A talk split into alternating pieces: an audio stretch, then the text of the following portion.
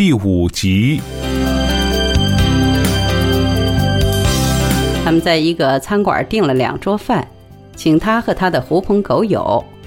老板是方言的熟人，他给了他二百块钱，对他说：“ 多一个没有，还得吃好。”老板忙道：“没问题，酒水归我，我就不单送礼了哈。”到了开饭时间，杜梅自己朴素大方的来了。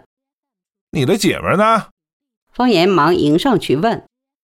我们这儿一帮糙老爷们儿等着和他们认识认识呢。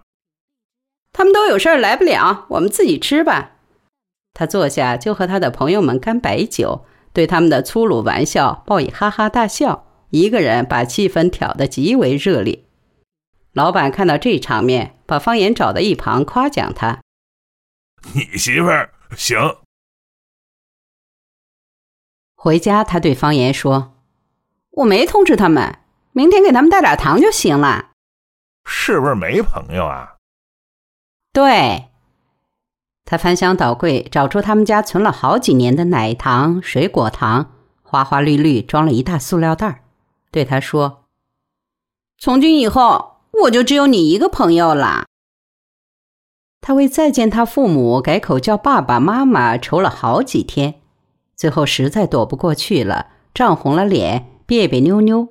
声音还没蚊子大的叫了一声，搞得他父母比他更难为情。叫了一次以后，再没有勇气叫第二声。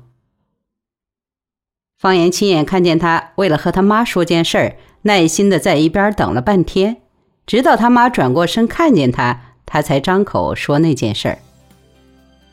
方言不必受此折磨，因为他是孤儿。结婚后，他和他去过一次他姨家。给人家带了一些糖，他是在他姨家长大的，但成人之后和他姨的关系似乎就变得冷淡，很少再去。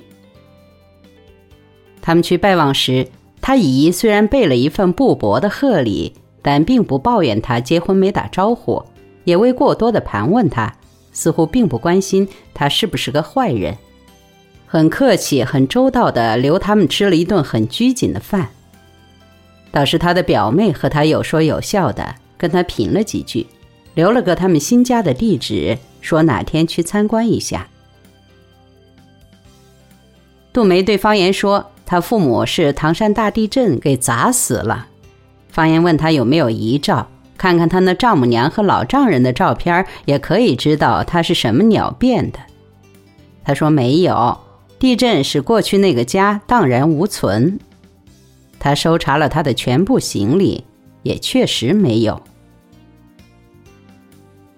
杜梅告诉他，他长得像他妈妈。他姨妈送他出门时，眼泪汪汪的。他们医院在宿舍区分给他们一间平房，比过去他住的那栋单身宿舍楼更破旧，是旧日本军队侵华时留下来的营房。在一个巨大的坡形瓦顶下，上百间标准开间的屋子沿八卦形走廊左右顺序排列。房间里窗户很窄很高，还是双层的，木板地几乎塌陷了，踩上去嘎嘎作响。走廊的地板已经全部损坏拆除，下面的砖地也坑坑洼洼，即使在大白天，走廊里也黑坠坠的。对面走过人来，不走到跟前儿看不清嘴脸。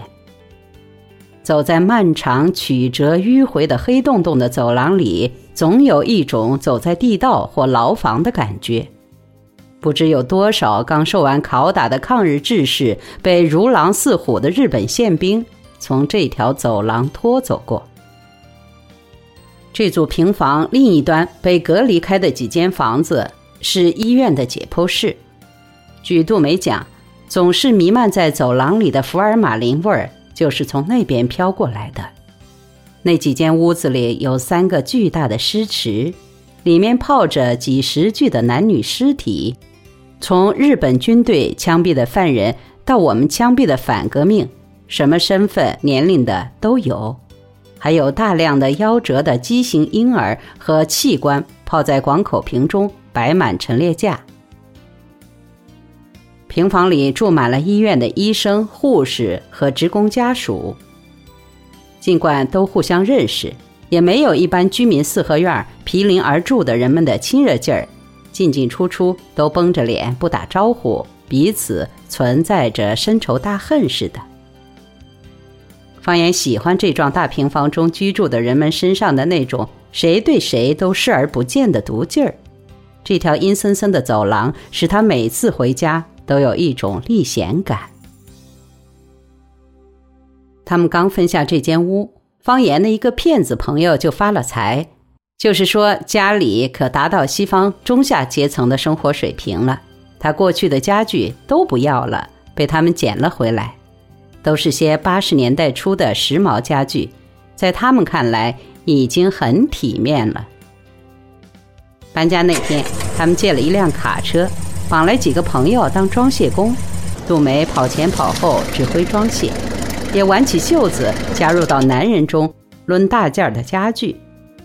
在狭窄拐角处，往往被挤到墙上，身上的衣服蹭得绿一块白一块的。依旧乐此不疲。晚上大致安顿停当，朋友们也走了，他又开始布置，像旧夜深闺里的小户人家姑娘一样。他攒了一箱子的嫁妆、杯垫、钩针织物、不锈钢刀叉，诸如此类，没有一样值钱的。他用这些花里胡哨的廉价货，把这间兵营装饰的市民气十足。一边铺挂，还一边沾沾自喜的问方言：“好看吗？”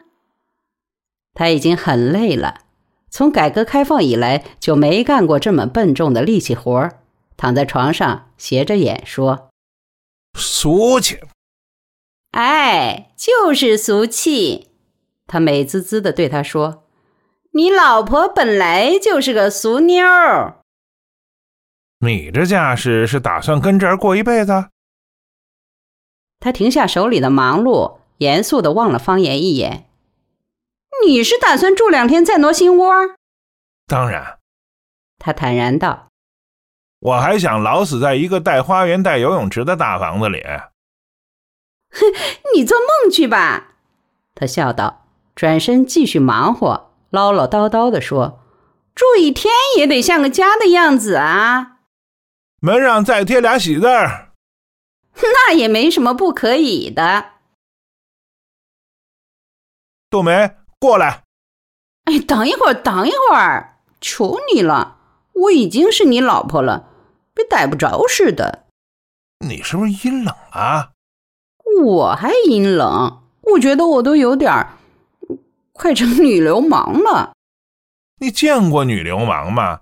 你最多也就算个逆来顺受的地主丫鬟。有什么意思呀？你真觉得特来劲儿吗？觉可以不睡，饭可以不吃。你这话我就不懂了。咱们是为了一个什么共同的目的走到一起来？就为这个呀？那你何必找我？随便在街上找个女的不都可以呀？你答应吗？不说话了吧？在齐卫就要毛其正，真逼我走到那一步，回过头来我还要控诉你。这对你是最重要的，是吗？哎，我今天觉得你特年轻。除了这个，别的都是可有可无啊。我可没这么说哈，你别往这套里绕我啊，这是不可分割的。譬如说，一个政权的巩固，枪杆子掌握在谁手里固然重要，但也不能忽视基层组织建设。你是不是觉得我现在有点一手硬一手软？我觉得你无耻。那么你说，在你看来，唯此为大的是什么？得得，我也甭问了，肯定你也是那个回答。你知道吗？我太知道了，就像知道你姓什么、哪国人、民族籍贯、文化程度。你说我听听，你真那么了解我啊？